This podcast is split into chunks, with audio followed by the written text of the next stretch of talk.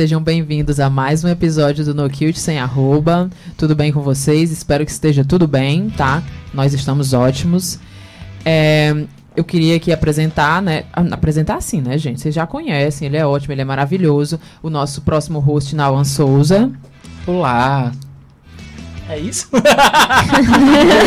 Olá, Olá pessoal, tudo bem? Estamos aqui hoje com, com um convidado especial. Estamos com um tema polêmico, com um tema que vai aquecer aí o comércio local. Vamos mudar esse comércio local? Vamos Amém. aquecer esse comércio local? Fazer acontecer, dona Fernanda? É, a intenção é essa, né, amigo? E aí, como você tá? Vai... Eu tô bem, tô bem, tô ótima aí, vivona e vivendo, como diria Chorão, eu acho. eu acho, não tenho certeza, não me critica. Deixa eu errar.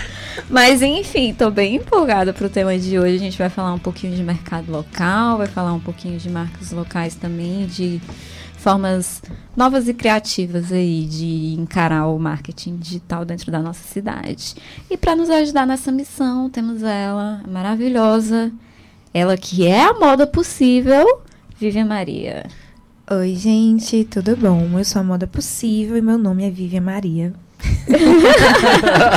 Parece uma gravação. Sim, pois é. Deixe seu recado. Então, é. deixando o meu recado, eu sou uma pessoa que no Instagram fala sobre autoimagem no viés da moda. É, basicamente, a minha premissa principal, eu diria, é que a autoimagem é poder. Não interessa o que você vai fazer com a sua autoimagem.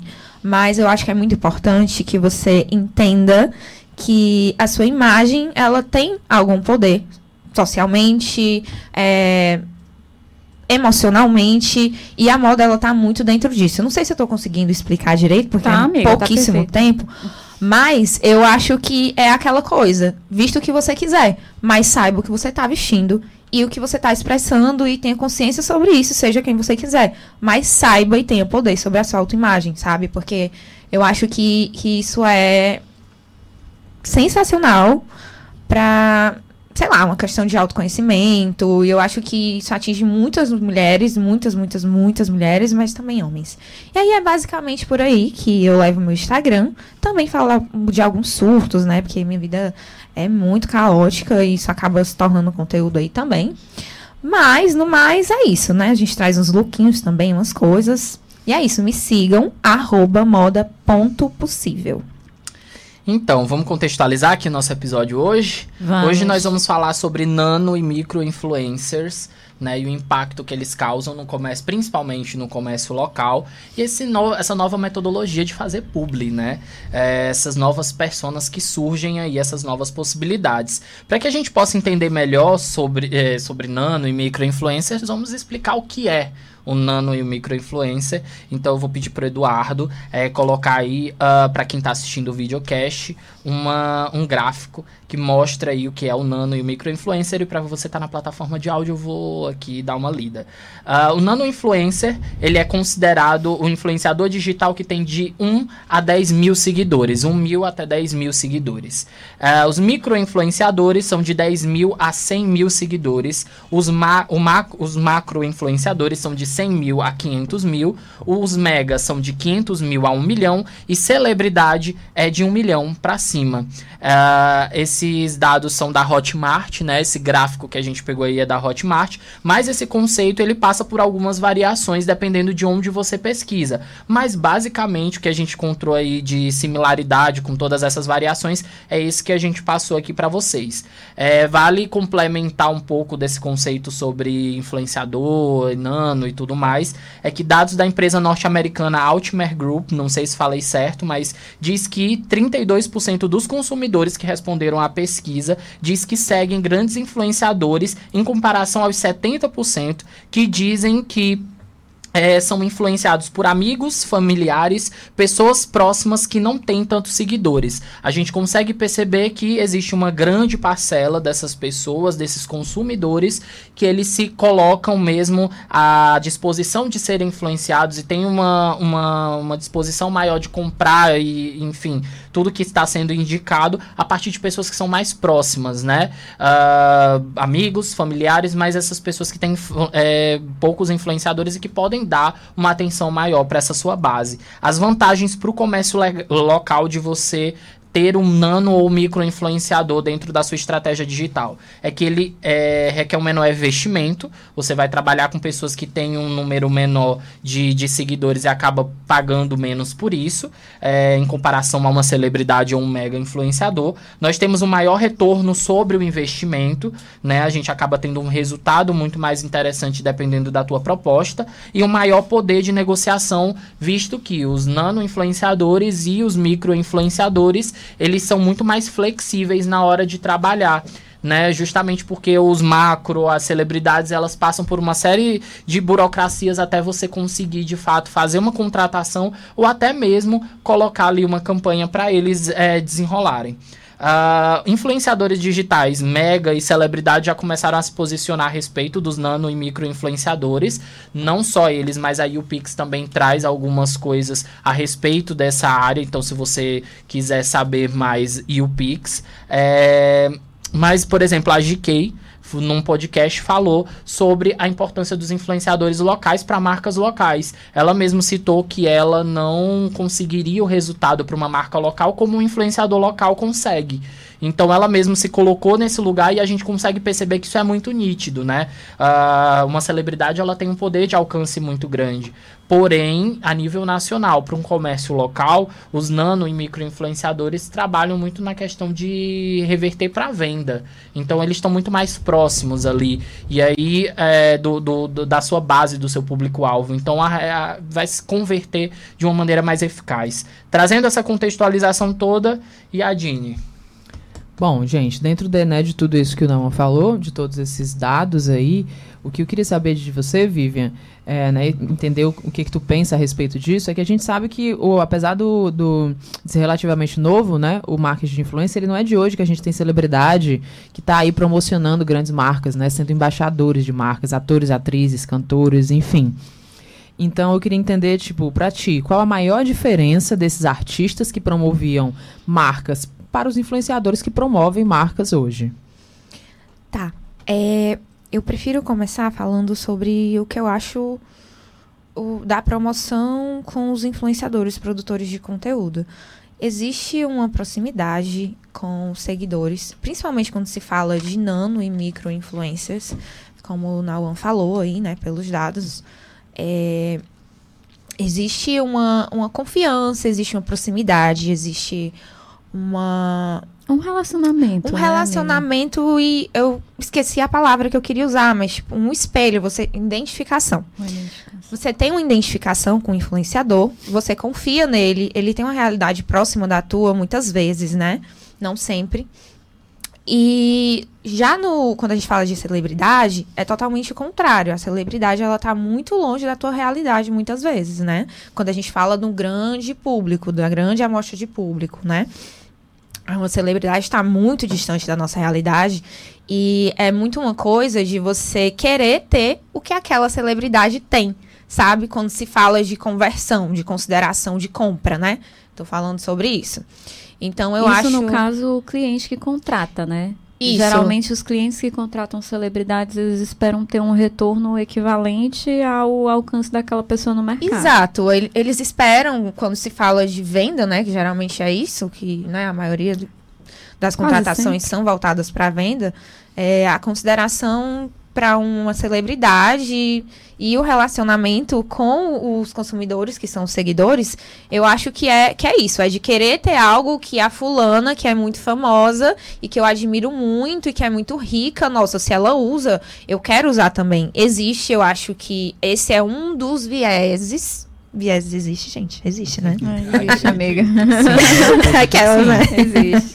Eu acho que esse é um dos vieses, assim, sabe? Enquanto o, famoso tem essa distância de relacionamento, o influenciador, principalmente o nano e o micro, ele tem uma proximidade muito grande e uma identificação. Acho que é por aí. Então, o, a celebridade é seu colega e o influenciador é seu crush, alguma coisa assim? Não, a celebridade no é nível de confiança. é tipo nem sei como. É um outro lugar, né? Um é lugar um, de admiração. Coisa de né? admiração, de É. fã. E a- o influenciador, ele pode ser ali um Mais íntimo. colega, um amigo, dependendo de como, né? Acho que vale a gente colocar aqui que em nenhum momento a gente tá aqui pra falar sobre é, a falta de efetividade de uma celebridade. Não. Não, jamais, jamais. É, sim, só, Só pra contextualizar, pra- porque pra ficar pare- fica parecendo. Mas eu acho que, assim, qualquer campanha e ação, acho não, tenho certeza, qualquer campanha e ação que você for fazer, você precisa entender qual é o seu objetivo. Celebridade, a gente tá falando de alcance, né? Isso. A gente tem um maior alcance. Quando a gente fala de mega influenciador e macro influ- influenciador, a gente tá falando dessa questão de atingir mais pessoas. De volume, Mas né? quando a gente fala de micro influenciador, a gente está falando de venda e de nano influenciador, a gente está falando de fidelização. Né? A gente tem aí objetivos diferentes. Então, depende muito do que a, a marca ela vai querer como objetivo. Então, é sempre muito importante bater a questão dos objetivos, porque o que eu vejo hoje, eu não sei se essa é a percepção de vocês do mercado, é que tem muitas marcas que vão contratar apenas pelo número de seguidor, sem entender o nicho, sem entender qual é o objetivo, se aquilo vai trazer alcance ou venda ou fidelização, e aí cobra do influenciador digital talvez um resultado que não é o resultado que ele tá ali é, é, que ele vai te proporcionar. Então eu não posso chegar numa celebridade, por exemplo, e pedir para que ela converta tudo em venda quando num caso ela tá ali mais voltada para a questão do alcance, né? Trabalhar a questão do brand da marca. Muitas vezes o lifestyle da marca com a celebridade já vai funcionar Isso. bastante, mas o micro e o nano influenciador tá voltado mesmo para a questão da fidelização e venda, né?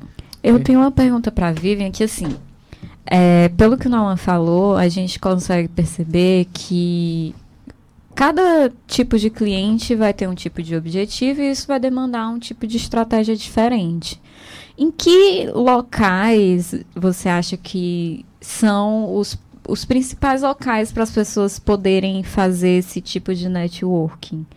Para os influenciadores pequenos daqui, para eles conseguirem de alguma forma é, fomentar um pouco, tipo, se colocar disponível para essas marcas, entendeu? Como que isso é feito hoje em dia? Porque a gente sabe o lado da agência, né? A gente sabe Sim. que a gente faz uma curadoria, que a gente faz uma pesquisa, mas eu acho que também deve existir uma forma de você, como influenciador digital, sinalizar para as marcas que você está disponível. Isso é possível hoje em dia?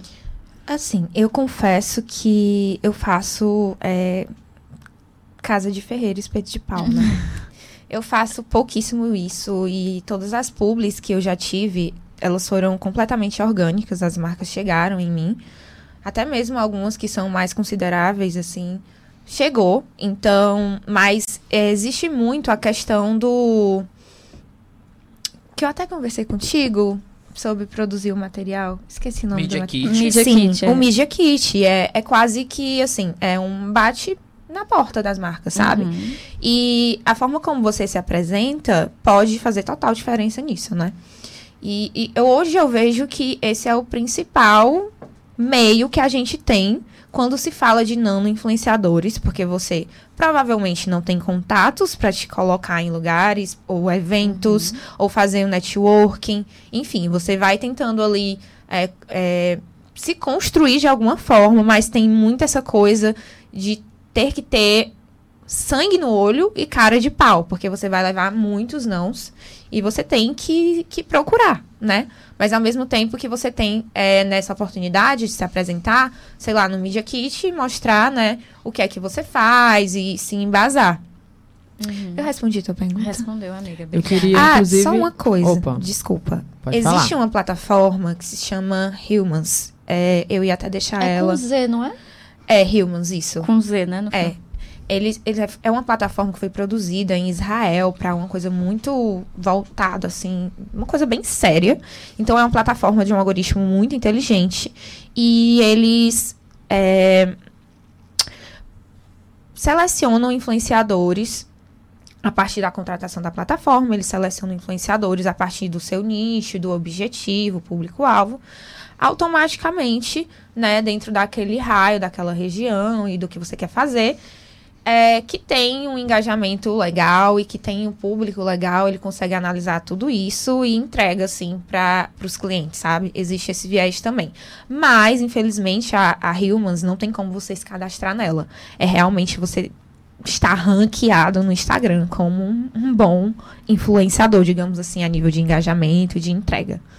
É a uma... plataforma tem que gostar de você, né? Você tem que seguir as regras da plataforma. Mais Independente de ser influenciador, essa é. regra vale para todos, né? É. Isso. Vivian, eu queria puxar o que tu falou na, na, primeira, na primeira pergunta, que é a questão da confiança, né? Que a gente tem que ter. Sim. Né? Assim, que, que na verdade o, o nano influenciador, o micro influenciador, ele passa nessa né, questão de, de mais confiança, digamos assim, de mais proximidade, né, de, digamos assim, com o público.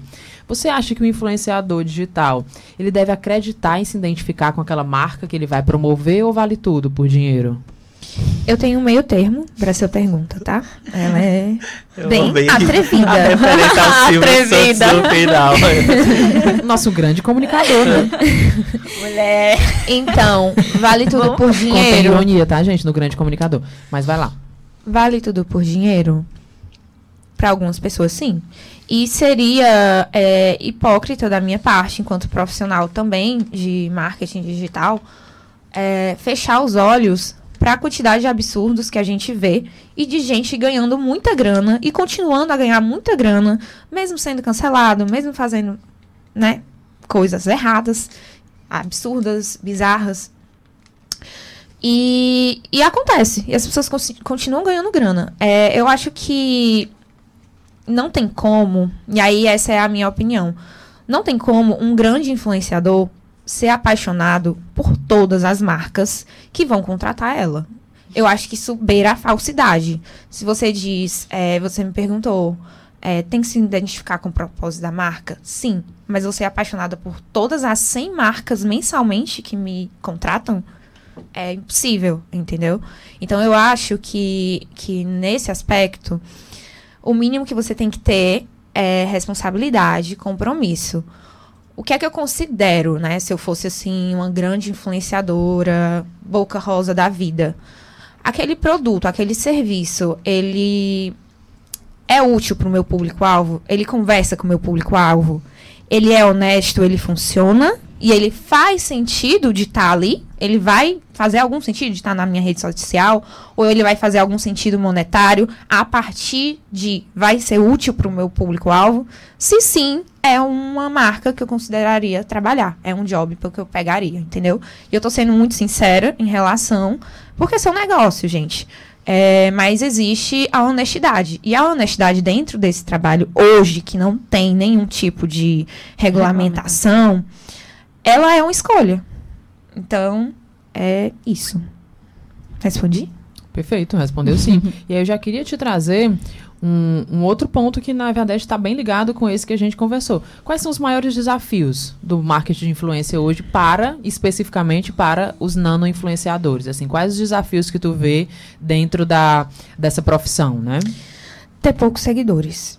Esse, e aí eu falo, já entrando no, na questão do mercado local hoje as grandes marcas elas já têm noção e ciência do que é metrificar na hora de contratar um influenciador, né? porque tem agências legais à frente, ou profissionais legais ali à frente. Então, as grandes marcas já têm uma ciência do que é, tá, não é número de seguidor, eu quero saber o seu público, eu quero saber o que é que você faz e como você vai conseguir me entregar isso aqui. Mas as grandes, as marcas pequenas, iniciantes, pequenas e médias, e que tem até algum estabelecimento, sei lá, de anos dentro do mercado aqui de Fortaleza, elas não querem saber disso. E eu vivi dentro de agência. E vocês também, eu acho que vocês já viram isso acontecer diversas vezes. Eles ligam para o número de seguidores, eles ligam para o relacionamento que essa pessoa tem com a sociedade, ou seja, relacionamento é, de classe social. Então, é, para um nano influenciador, para mim, esse é o maior desafio para eu conseguir trabalhar, é tipo aquela história, né, que, que a galera fala sobre experiência de trabalho. É, eu quero um estágio, mas você tem que ter 15 anos de experiência. Mas eu quero um estágio para ter experiência. É pra mais aprender, ou menos né? isso uhum. no nano influenciador. Você precisa ter uma coisa que você está trabalhando para ter que é grandes números. E grandes números, gente, eles não surgem do nada. Dificilmente uma pessoa viraliza do dia para noite e fica com um milhão de seguidores. Isso não é regra. o que acontece em maioria é que as pessoas compram seguidores. Isso tem diversas consequências que, se houver tempo, a gente pode conversar sobre isso. Né, a nível de engajamento e de entrega. Mas é, tu pode repetir a pergunta? Não, acho que, eu acho que você respondeu. Tu respondeu. Você falou que a, a questão dos números, né? Que é, as pessoas, a questão dos números, a questão do relacionamento. De vaidade, né? Que a gente chama Pronto, dentro da, tipo, da você tá ali, você faz é. um publi super legal, mas você não é tão vista, né? Você não tem aquele alcance, as marcas, né? Pode até, ai, que legal, mas só tem dois mil seguidores. Por que, que eu vou contratar essa menina? Já que a gente tá nesse caminho, tá, do número de seguidores, eu queria fazer uma pergunta que eu já ia fazer para ti, eu vou aproveitar essa deixa, que aí tá. a Gini trouxe que você veio respondendo. Como que é a relação pessoal, da vida pessoal com o fator de trabalhar como nano influenciadora nesse momento? Porque a gente sabe que existe um número X de seguidores ali, dois mil e pouquinhos, e a relação de como as pessoas te enxergam. Porque o nano influenciador hoje, ele não é tão comentado quanto um influencer. A gente, primeiro que a gente nem denomina, né? Micro, macro, é muito mais do nosso mercado, né? E aí quando a gente traz a questão do influencer, é sempre influencer. E aí quando a gente bota esse nome, parece que para ser influencer você precisa ter um número X. Só que se você não tem esse número X, a pessoa não te considera. Exato. E aí tem a, tem a relação relação com as marcas, que é o que você respondeu, perfeito. É, mas e a relação com as pessoas ao redor? Família, é, entender que isso é uma profissão, amigos, pessoas que te seguem, que são teus amigos, que geralmente quem a, a gente, amigos seguem a gente, né? De dizer, o que, que ela tá fazendo, né? Quem é essa pessoa com dois mil seguidores dizendo que tem uma dica de alguma coisa? Existe isso pro nano influenciador? Isso é um obstáculo e até que ponto isso é um obstáculo para dar continuidade pro trabalho? Nossa, essa pergunta é perfeita e ela é quase que um gatilho. Então vamos deixar para o próximo. Não, não vamos não, porque eu acho que é muito importante. É, quando a gente fala de família e amigos, é, eles deveriam ser um ponto de apoio, né? Mas eu já vi até uma colega da Iadine falar sobre isso e isso trouxe à tona uma coisa que já era muito clara para mim na minha cabeça. Que às vezes você deixa de fazer o seu trabalho na sua rede social porque tem os seus amigos, alguns que são amigos entre aspas, e algumas pessoas da sua família. Porque você sabe que essa pessoa, essas são as pessoas que têm maior entre aspas, poder de aprovação sobre o que você faz e de julgamento. Então, é, se nem eles estão te apoiando, fica difícil ignorar. Não é tão fácil assim você ligar o. Né, não vou falar palavrão, mas ligar o. E, e dizer, vou postar e pronto, e não tô nem aí. Eu faço isso às vezes, sim, mas é difícil. Eu tenho bastante dificuldade de dar continuidade nos meus conteúdos, de ser autêntica e, e de falar mesmo, e de me mostrar, de mostrar minha vida. E, e, muito disso é por conta de algumas pessoas da minha família. Minha família é muito pequena, minha mãe me apoia muito. Mas a outra parte da família me julga e jamais vê isso como uma profissão. Entendeu? Isso não é uma profissão. Nem a profissão que eu tenho hoje é, em paralelo, né? Que é, é analista de comunicação e performance isso também não é lido como uma profissão, né? Esse já é um desafio do mercado para a gente. E aí é isso. É, é um grande desafio, impacta bastante. E as outras pessoas que não são os meus amigos próximos são as pessoas que mais me apoiam e que me acompanham e que falam que sentem falta, vivem, cadê você? É, e falam, eu amo teu conteúdo e tal. E são nessas pessoas, né, que eu me apoio para continuar porque realmente essa parte aí é um pouquinho difícil. E a Dini, eu queria fazer uma pergunta pra ti, pode? Claro. No seu Obrigado, viu, Vivi? Sua... Eu sei que isso é um gatilho, por isso que eu quis já cortar aqui. Vai, sua... Não, mas tá tudo bem. Não, mas Trabalho em terapia. Respondo. Mas é, a gente tem muita visão da Vivian, né? Do que ela falou. Eu acho que é importantíssimo todo, toda essa visão. Mas eu queria... Você trabalha numa das maiores agências da, de, de Fortaleza. E você é uma das melhores executivas de contas do Brasil, né, meu amor? Amo. Na minha opinião. Tá? Eu também amo acho. essa aí, Eu porque também acho. eu trabalhei Também. com ela diretamente, eu posso dizer isso. É, e aí eu queria. Como, Como se você a tá gente muito. não tivesse trabalhado com ela diretamente também, né? Né? Não, mas eu tô falando eu, tá? eu, eu mesmo, Andréa Mello. É o seguinte, ah, você tá muito próxima das marcas e muita, muito do, do, do de brainstorm, de campanha, você acaba participando e vem também pra você para que você possa sugerir pro cliente e tudo mais. Como que tá hoje o mercado para nano influenciador? Você consegue enxergar que existe um espaço, não existe um espaço? Como que você lida com isso para sugerir? Existe uma dificuldade? Não existe? Como que tá isso? Existe um, um, um lugar de entendimento sobre essas pessoas ou não? Ainda tá muito de quantidade de seguidores é o que vale e a proposta só é válida a partir dessa quantidade de seguidores. Bom, primeiramente, obrigada pelo elogio, né? Maior executiva do Brasil. Ele- né? elogio não, fato. Que Deus esteja escutando tudo isso. É, mas vamos lá, eu acho assim que o mercado, ele, ele vem mudando, obviamente, né? E aí a gente fala de, desse avanço aí que o digital teve, mas que ainda tem muito mais para avançar. As marcas, né? Aí eu tô falando aqui de marcas, tá, gente? Marcas menores, né? As marcas locais, as, as marcas, né? As micro. É, muitas marcas já entenderam que ter números de seguidores não é a métrica mais importante. Ter muitos números de seguidores não é o mais importante. O mais importante é o que? É o engajamento, é a entrega, é o público que ele, a que ele se destina, né? Quem é que esse, que esse micro e que esse nano influenciador atinge, né? É esse público aqui que eu quero atingir.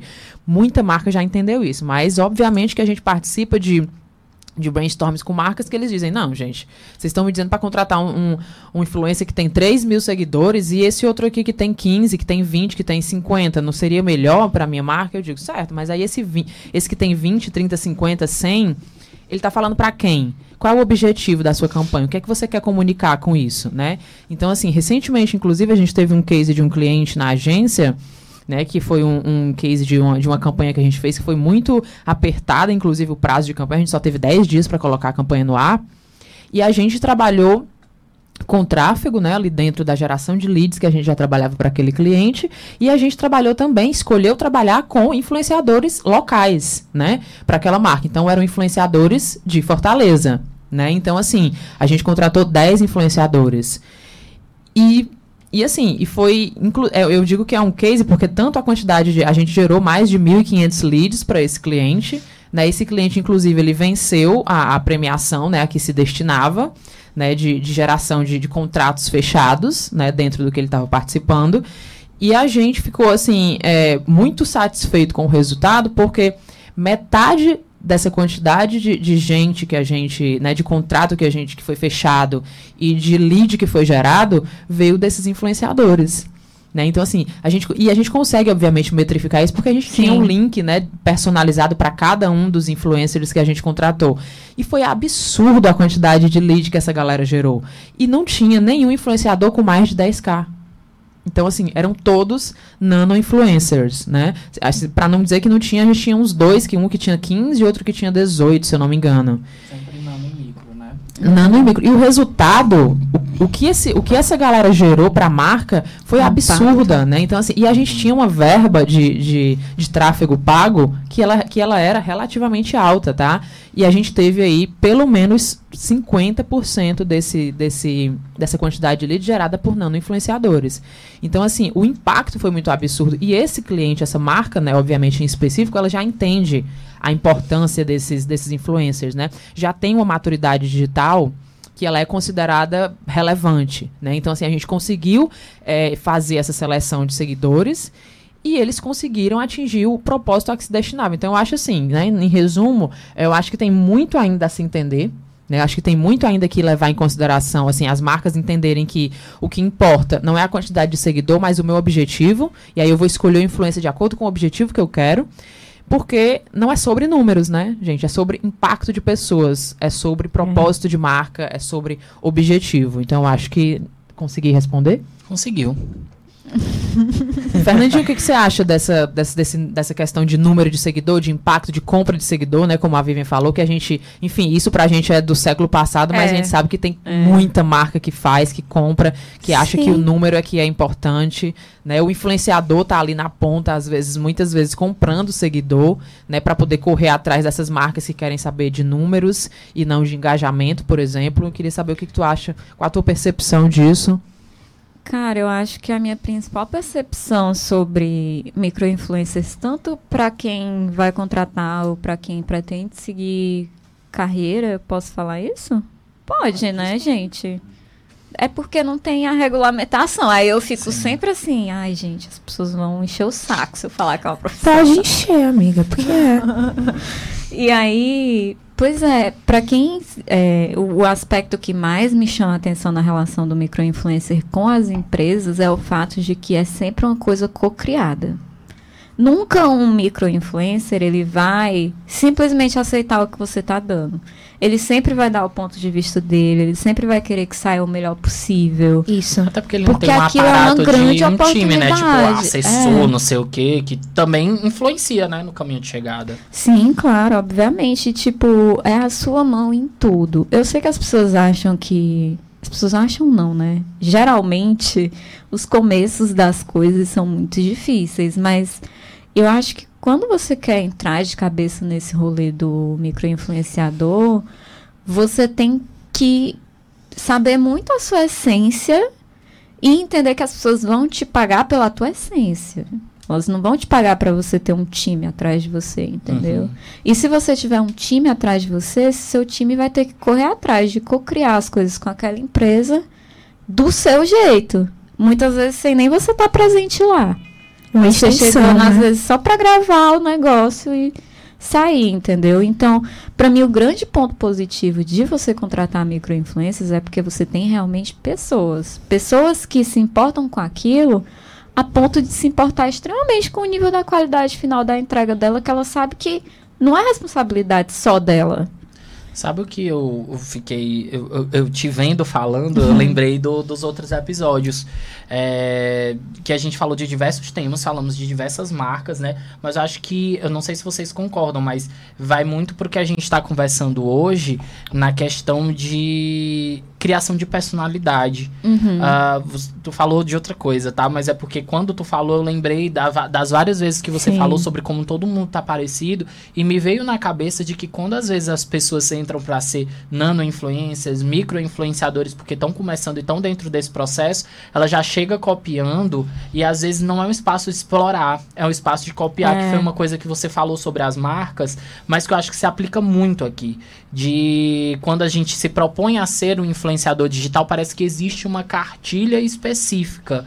Porque o mercado lhe traz essa, essa, essa obrigação de uma cartilha específica, Sim. quando na verdade não é uma obrigação. Quando você está no meio do caminho, você percebe que você pode ser autêntico ali. E eu acredito que às vezes até a autenticidade, e eu acho que foi até um conteúdo que a Dona Vivian trouxe nas redes sociais dela, que é sobre a autenticidade ser uma coisa, ser uma também hoje uma estratégia de marketing. Sim. A gente acredita que a autenticidade, por exemplo, é ser expansivo. A autenticidade não tem nada a ver não. sobre expansividade. O fato, por exemplo, de, por exemplo, eu e a Yadin temos uma personalidade para quem não nos conhece pessoalmente muito parecida. Nós somos muito expansivos, a gente conversa, a gente fala muito e tudo mais. E para quem não conhece a Fernanda na, na vida pessoal, ela já é o oposto, mas a Fernanda ela não deixa de ser autêntica porque ela tá ali num, num outro mood. E eu uhum. acredito que, por exemplo, eu vou citar os nomes, mas tomara que eu não leve processo. Eu acredito que tá todo mundo buscando a fórmula Anitta, a fórmula GK, que uhum. a, a, autenticidade é porque a Anitta, porque a Anitta fala tudo. Mas isso não tem a ver Ou com a, a autenticidade. Virginia, né, também. É, muito citada. eu acho que tem muitos seguidores que têm essa personalidade expansiva porque tem, e não é um problema ter. Sim. Porém, a gente também tem que entender que a autenticidade, ela não é um, um, um produto. Ela também, ela é, um, ela é uma consequência da tu, de quem você é. Então, quando a gente vem com esse mood, eu acho que tá todo mundo muito parecido, tá todo mundo muito querendo ser o expansivo, tá é. tá todo mundo querendo ter uma personalidade que talvez não cabe muito e vai para aquele lugar de muitas vezes que você falou de até de identidade visual. E aí a gente passando para identidade como pessoa mesmo como persona acho que as pessoas encarnam muito essa coisa mesmo sendo um nano influencer né? Tipo Sim. ah eu tenho 2.500 parte disso são meus, meus amigos mas automaticamente eu mudo de personalidade para que totalmente para que eu consiga ser percebido. Eu acho que eu não sei se vocês percebem isso uhum, mas eu consigo perceber isso em alguns nano influencers que surgem surgem no meu caminho, que eu conheço a pessoa e eu sei que aquilo ali não é nenhuma variação dela, é uma personagem. É tipo. Com certeza. É. Né? E o que tu acha sobre isso? Acho problemático. Acho que daqui a pouco essa pessoa vai atrás de terapia. no mínimo, né? Pra dizer o mínimo. Amiga, a partir do momento em que é você. Porque eu né? acho que é interessante você se pôr na rede social. Você não é você nunca na rede social autenticamente, porque você é uma, uma variação de você em cada situação. Eu sou uma pessoa diferente com os meus pais, com os meus amigos, sim, sim. meu trabalho, na minha vida. E eu acho que é saudável você ser uma variação de você. Mas a partir do momento que você é um personagem completamente diferente eu acho que em algum momento isso vai dar um, um, um bug mental. Né? É, assim, é muito como. tenso. Eu conheço um influenciador, influenciadora grande daqui que é assim. E que quando eu encontro ela pessoalmente. Primeira letra. Não, não vou dizer. Não, não, não, não vou dizer. que quando eu encontro ela pessoalmente é assustador como a pessoa é, é um personagem, sabe? É, é uhum. é, surreal. E, sei lá. Vivian, queria saber de ti né, puxando aqui um, um, um, outro gancho, sendo a chata, né, do rolê, é mais mudando um pouquinho aqui de, de viés, eu queria entender, né, assim, é, uma, é um grande dilema, digamos assim, se eu tenho uma marca, né, que o objetivo dela é contratar um, um influenciador para gerar alcance e reconhecimento de marca, tá? O objetivo que ela tem é esse, eu quero gerar alcance e reconhecimento para minha marca, não sou muito conhecida, né, ela quer gerar isso a longo prazo. É mais válido ela falar para muitos ou ela falar para menos pessoas, só que mais engajadas? Desafiador a tua pergunta, desafiadora. Eu vou responder enquanto profissional de mídia e performance, tá? Não vou Tudo responder bem? enquanto a personalidade agora mudando. Ó, mudou. Fragmentou, né? Falando de personalidade. É, falando sobre... é, gente, para quem não sabe, eu sou profissional de mídia e performance e análise de, análise de comunicação também. É, então, eu, nessa estratégia aí, de uma marca que está buscando alcance e reconhecimento de marca, eu misturaria. Por quê? É como a gente já mencionou anteriormente, né? Quando a gente fala de celebridades e, e influenciadores com mais seguidores, eles dão muito volume. E é isso que a gente precisa quando a gente fala de alcance. Alcance é isso, é volume, volume, volume, volume, volume, muita entrega. E mas quando a gente vai para a parte do reconhecimento de marca, a gente tem uma coisa da autoridade. A celebridade também consegue construir essa autoridade, né, a partir do alcance dela. É super importante. Então, mais dentro dessa parte do reconhecimento da marca e da construção da autoridade, da consideração dessa marca, é, ao longo do tempo, né, porque tu falou a longo prazo, sim. eu incluiria sim influenciadores menores, né, nano e micros, principalmente micros, eu acho, mas nanos também, porque eles têm uma construção de confiança muito grande. Eu tenho, eu não tenho 2.200 e poucos seguidores. Eu tenho, eu sinto que eu tenho 2.000 e poucos amigos. Então, é, é, muito essa relação com os nanos e com os micros, muitas vezes. E aí, numa estratégia dessa, eu faria isso. Eu contrataria é, grandes influenciadores para trazer esse volume maior e o reconhecimento da marca e também a questão da autoridade, mas eu também acho que os, os menores conseguem trabalhar muito bem para é, essa autoridade da marca ao longo do tempo. Perfeito. Acho que pergunta respondida, né? Então acho que um balanço aí das duas coisas para gerar alcance e reconhecimento é importante, tanto o volume, né, Sim, tanto o número de seguidores, importante. quanto o engajamento, né? Eu acho Sim. que o engajamento ali daquela daquele influenciador com a marca, né, com as pessoas, com o público dele, eu acho que também é de grande relevância quando eu estou falando em autoridade, quando eu estou falando em, né, em ser Sim. uma marca mais reconhecida.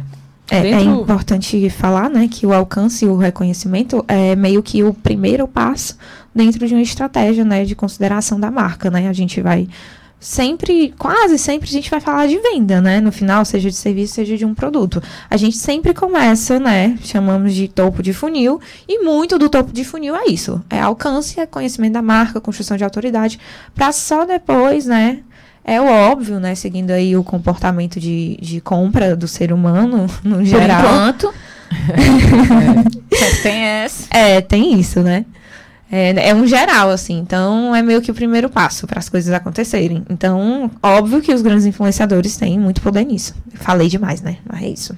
Não, acho que é isso mesmo. E assim, nessa contratação de, de influenciador, né, já entrando no, outro, na verdade, o mesmo assunto, nessa contratação de, de quando gente, acho que uma marca, né, eu queria ouvir até um pouquinho do que o Naum acha, mas assim, acho que para você contratar um, um, influenciador, todas as métricas, né, são, são relevantes de você de você analisar, né, seja engajamento, seja até a quantidade de, de seguidor, aqui, qual é o público que esse influenciador atinge, né, assim, eu acho que não tem uma métrica mais o histórico de crescimento dele, né, dentro do mercado local. Eu acho que não tem muito uma fórmula, né, eu acho que são multi, é multifatorial, né, na contratação, o que, que tu acha?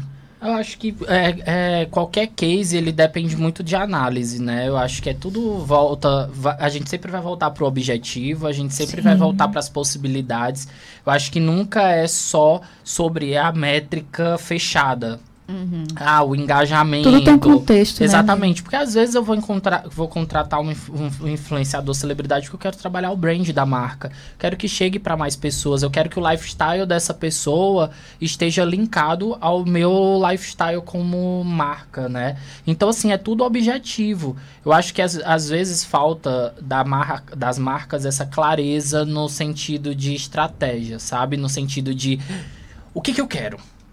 Sabe? A partir do momento que você entende o que você quer, as coisas elas vão fluir. E tudo é na subjetividade. Eu acho que o que funciona para a marca X não necessariamente é para a marca Y, mesmo que ela seja do mesmo segmento e mesmo que ela seja uma campanha do mesmo período. Sim. Às vezes, no Dia dos Pais, eu só quero trabalhar a questão do brand da marca e explanar isso para o máximo de pessoas possível.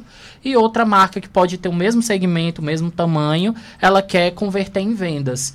E aí a gente tem possibilidades diferentes, porque, por exemplo, se eu tenho disponibilidade de, sei lá, 20 mil reais para trabalhar com marketing de influência, eu posso distribuir isso num influenciador X, ou posso fazer isso com vários outros influenciadores.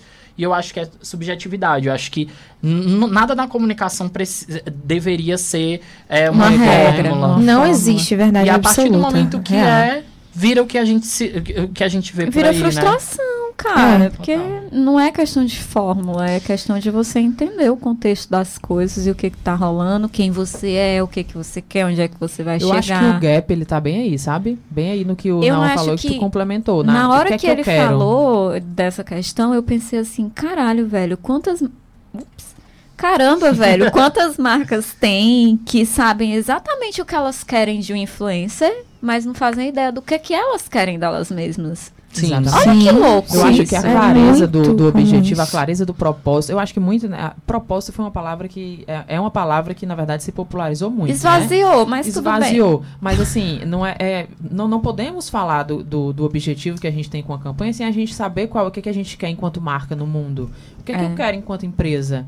Né? O, que, é o que, é que a minha marca é na vida do meu consumidor, do meu público-alvo? Então, acho que a gente precisa. Acho que a marca. E muitas vezes o gap tá aí, ah, eu quero contratar influenciador. Assim, certo, mas por, por quê? Pra quê, né?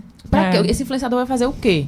Né? Então, assim, aí, aí se perde. Aí, é, como não tem. Aí, como não buraco, sabe o que né? quer, aí fica, não, mas vamos contratar o que tem 100 mil seguidores. Porque 100 mil seguidores é esse que vai atingir. Não, porque meu concorrente contratou esse daqui. Então, eu vou então contratar então, esse daqui que também. concorre com esse outro influência que meu concorrente Exatamente. concorre. Então, eu acho que é, que é um. O, o, gap, ele tá aí. O que é que eu quero, né? Como não falou. O que é que eu quero como marca? O que é que, qual é o meu objetivo Sim. com essa campanha?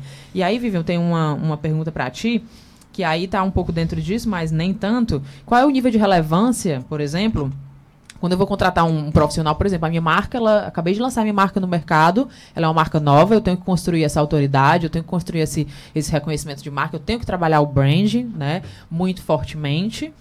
E aí, assim, qual é o nível de, de relevância desse profissional, né, desse nano influencer, para influenciar outras pessoas a comprarem de uma marca que elas sequer conhecem? Como fazer isso da melhor forma? Olha. Mas, então, eu vou falar o que eu acho, tá?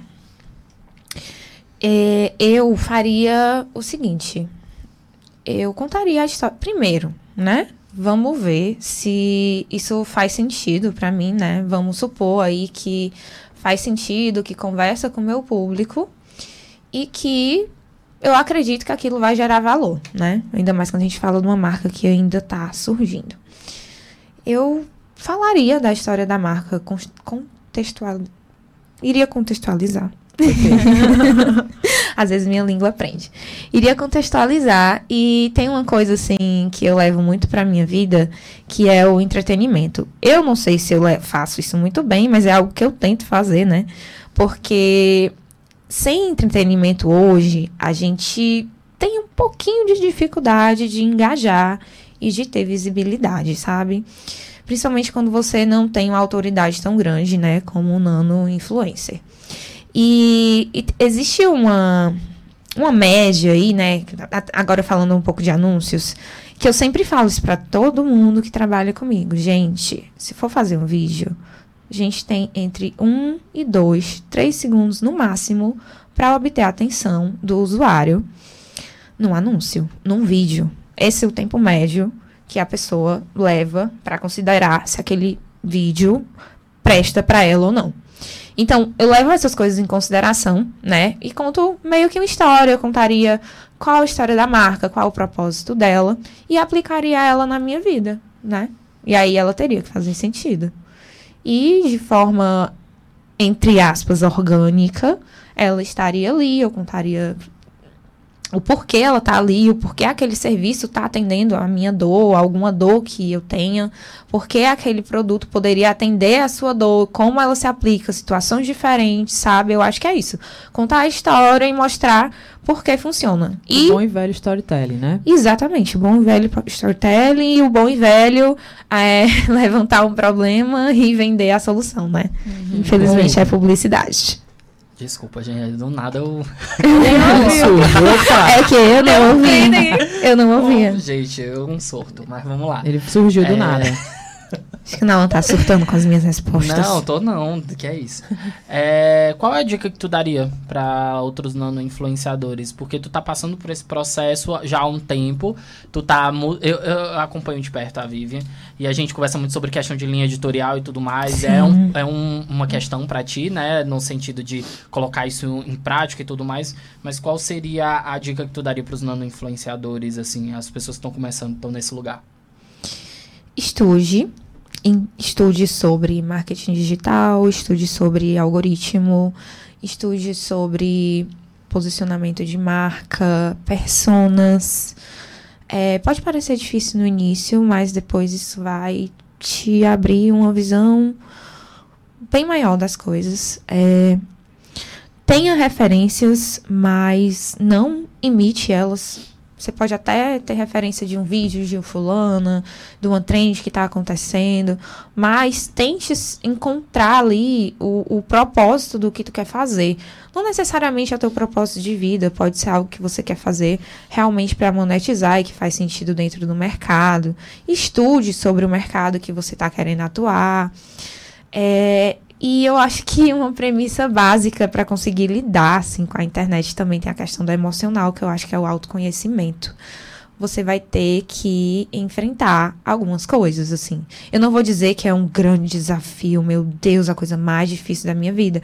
Mas também não é tão fácil. Você precisa, se você tiver algum problema de autoestima, vai ser um pouco difícil gravar vídeo, mas continue, faça testes no espelho, faça caras, treine poses, treine vídeos. É, e é normal você sentir vergonha alheia quando você grava um vídeo, um conteúdo, e você assiste e diz assim, meu Deus do céu, minha vez é horrível. Ou, Nossa, meu Deus, que, que expressão estranha. Tudo isso é normal, gente. Vivian, gente... mas assim, o jeito que tu tá respondendo, eu acho que a gente tá com o tempo estourando, mas eu preciso caber essa última pergunta pelo que tu respondeu, tá? A gente falou como as marcas enxergam no influenciador. Você falou até como as marcas te enxergam nesse processo. Uhum. A gente falou sobre como as, a família, os amigos te enxergam. Como que tu se enxerga sendo uma influenciadora digital, com o número de influenciadores que você tem, com a, essas coisas todas? Como que tu se enxerga? Ai, amigo, que pergunta difícil. É porque tu respondeu de uma forma tão pessoal que eu fiquei pensando, é, como que tu se enxerga essa, dentro é, desse processo? Então, hoje eu enxergo que eu sou uma pessoa que tem conhecimento para agir, né? E entrar dentro desse mercado de cabeça, mas eu não estou é, seguindo o que eu deveria fazer, né? Eu tô uhum. tentando real encaixar assim na minha vida e e criar aí essa vergonha na cara, né, de começar a produzir meus conteúdos, porque eu tenho muita coisa em mente, e uma coisa que eu sempre falo para as pessoas mais próximas, que o que eu tenho hoje no meu Instagram não é 5% do que eu posso oferecer. E não que eu seja grandes, grandes coisas, não é isso. Mas é que as coisas que estão aqui na minha cabecinha, elas ainda não estão sendo trabalhadas da, da melhor forma, né? Então hoje eu vejo que, que eu preciso trabalhar o meu brand, a minha autoridade, preciso ali começar a me relacionar mais, né? Ir atrás das marcas. É assim que eu me enxergo hoje, mas eu acho que eu sou uma pessoa que que tem algum know-how para falar sobre o que eu falo, né? Porque eu falo sobre mim, a minha realidade e tento sempre respeitar o máximo de pessoas possível. É isso. Gente, a gente precisa encerrar, mas não sem as nossas indicações. Uhul. Fernanda, vamos começar ah, com você? Deixa só eu dar uma pescada aqui. Então começa, Yadine. Ai, que já tá com o negócio aberto. Gente, eu tenho uma dica legal, tá? Que eu gosto muito de, de assistir esses talk shows, essas coisas, né? Eu, eu assisto bastante. E eu queria indicar para vocês um stand-up que tá na Netflix que se chama, que é com a Hannah Gadsby. Eu não sei se a pronúncia é essa, Nossa, tá? Meu inglês ele é bem ruim. A Hannah, e aí ela tem dois, né, na Netflix até onde eu sei, que é o Nanette, né, Hannah Gadsby, Nanette e Hannah Gadsby em Douglas. Eu comecei a ver o Douglas agora, mas assim, eu, eu indico o, o Nanette, esse stand-up, que ele é maravilhoso. Ela conta um pouco da trajetória dela de vida, né, de como ela, ela se descobriu, né, nesse meio nesse meio artístico em que ela vive e como ela foi a construção da vida dela. Então, assim, é fantástico, né? Você vai ter uma, uma outra visão, vai abrir aí a cabeça para diversos horizontes. Ela trata de temas muito importantes e, obviamente, de uma forma muitíssimo bem-humorada, ácida e irônica. O Nanete, ele é pré-pandemia, né? Isso. O outro é pós? Eu acho que sim. Eu acho que sim. Deve ser, né? Vai lá? Eu vou ver. Vamos para sua, vamos pra sua indicação? Fiquei curiosa, porque eu gosto muito dela. Ela é maravilhosa. Gente, queria dizer que a Yadine tava falando, tava sinalizando que era pra viver, eu não sei. Eu, eu, eu, entendi o que ela falou, eu fiquei com medo de estar sinalizando, tipo, não, não é. Eu não tava respondendo, eu tava respondendo, não, amor tudo de Deus. E vai que cria, hoje em dia se cancela, não sei, né? Pelo ar que se respira. vai. E, Yadine, eu queria só aproveitar pra pedir pra tu enviar um vídeo que eu te enviei pra ele, que é a minha referência. Ah, ok. Desculpa aí, gente, ao uh, vivo. É trailer. Só 30 segundos, tá? Pode tá, falar. eu vou pra minha indicação dessa semana, tá bom? É um negócio que eu tô muito viciada. É um seriado da Apple TV Plus. Ah, o Pernalonga de batom, né? Agora. Ai, cada um dá seus pulos. Sim. Mas ele é um original da Apple TV Plus e se chama Mythic Quest. É a história. É tipo um The Office que se passa dentro de uma empresa que fabrica um jogo. Hum, Mano. Legal. É um The Office só com publicitário, basicamente, entendeu? Tem, tipo, tem uma menina que é programadora, aí tem um cara do marketing que parece muito com vários amigos meus. Aí tem um cara que é o cara da, do storytelling do jogo, que ele faz todo o storytelling do jogo. Bicho, aí é um surto. Todo mundo é louco. Todo mundo nesse seriado é, é. maluco. E é muito bom, vale muito a pena. E aí, aproveitando que eu falei de Mythic Quest e falando de coisas de obras de jogos, eu queria indicar também que quem não assistiu Arcane ainda dê uma assistida. E para quem já assistiu e tá com saudade, tá saindo o Bridging the Rift lá no canal do League of Legends BR. Eu tô acompanhando é o backstage da produção do da animação de Arcane que é sensacional. Então gente fica aí as dicas, uma dica tripla, tá bom? Mythic Quest para você rir, Arcane para você chorar e Bridging the Rift para você ficar por trás aí do backstage da parada toda da indústria de jogos. Eu gosto muito de indústria de jogos, então tô bem viciada em consumir esses conteúdos ultimamente. Vou dar duas indicações rapidinhas. A primeira, na verdade três, mas eu juro que é rápido. A primeira é meditação guiada no Spotify. A segunda terapia, Tudo. a terceira exercício. Não, é porque realmente mudou minha semana. Minha semana foi muito caótica, gente, vocês não tem noção. Muito caótica de acontecer coisas desde da área de saúde da minha família até coisas mesmo de trabalho muito complicadas. E meditação guiada foi o que me salvou, assim. Todo mundo me indicava meditação guiada no Spotify, meditação guiada no aplicativo tal. Eu nunca tinha levado isso em consideração, assim, Uhum. tipo, eu escutava a pessoa, mas eu nunca tinha feito. Sim. E foi o.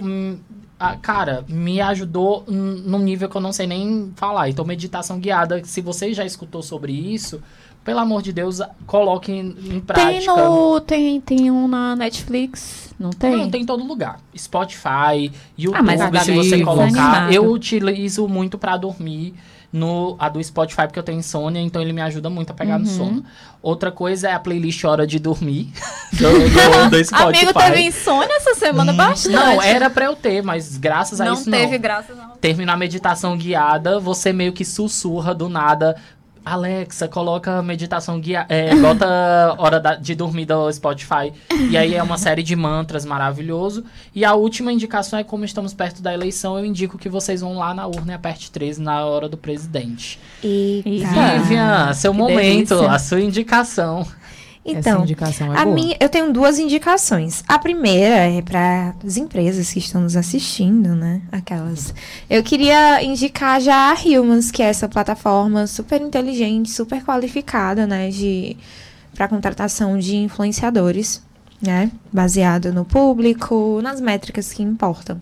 Super confiável, você você contrata eles, eles meio que trabalham para você e te entregam as opções. É bem legal, já já trabalhei assim em paralelo com um colega na agência anterior onde eu estava e achei muito legal.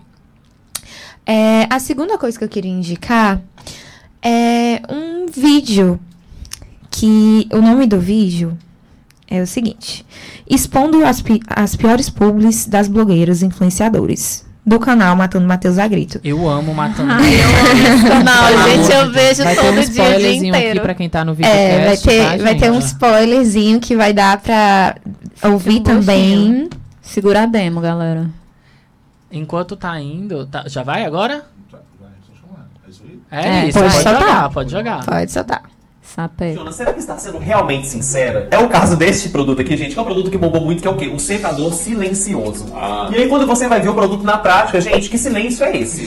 Sabe, vamos fazer um teste de audição. Secador silencioso de Gabi Brandt. Disse que eu ia mostrar o secador quando eu testasse e eu gostei muito, muito, muito. Tipo, ele é muito silencioso, olha o barulho que ele faz.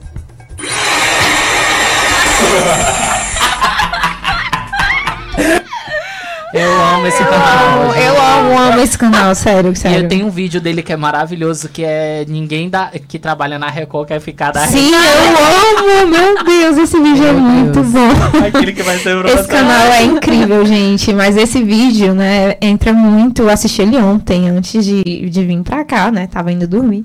Eu disse, gente, preciso indicar. É isso, expondo as piores publis das blogueiras e influenciadores da internet. Matando Matheus a grito. Precisamos encerrar, mas Vivian, muito obrigado pela tua participação. Obrigada, amor. Queria muito que vocês é, se Eu inscrevessem que no agradeço, canal. gente. Eu, eu vou te abrir pro, pro recadinho final, tá? É só o recadinho do, do podcast que a gente não deu, que a gente sempre esquece. Deu?